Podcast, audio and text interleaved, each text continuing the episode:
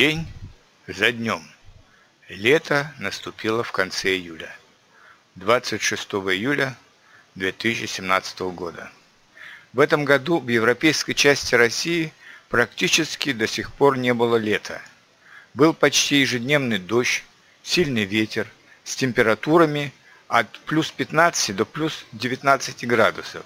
Солнце, если и выглядывало из-за туч, то только на короткое время и в основном по вечерам перед заходом. Мы почти не снимали свитеров и курток и с удивлением читали, что в Западной Европе люди изнывают от жары, что в некоторых городах не хватает воды, а в Португалии, Италии, Хорватии и Греции начались лесные пожары. Конечно, Россия очень большая, и у нас тоже были регионы, которые страдали от жары – это было в основном в Сибири, где отмечались многочисленные пожары в тайге. Но в центре России погода была пасмурная и прохладная, с нескончаемыми циклонами из Скандинавии, а также с Северного Ледовитого океана. В лес невозможно было войти. Все дорожки залиты водой, болота стали непроходимыми, нет ни ягод, ни грибов, так как для них необходима более теплая и солнечная погода. Но зато трава выросла почти в метр высотой, а листья на деревьях остались такими ярко-зелеными, какими они бывают только в конце весны. Дожди были сильными, иногда по два дождя за день.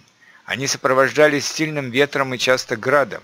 Июнь, а вероятно и уходящий июль, оказались самыми дождливыми и прохладными за сто лет наблюдений за погодой.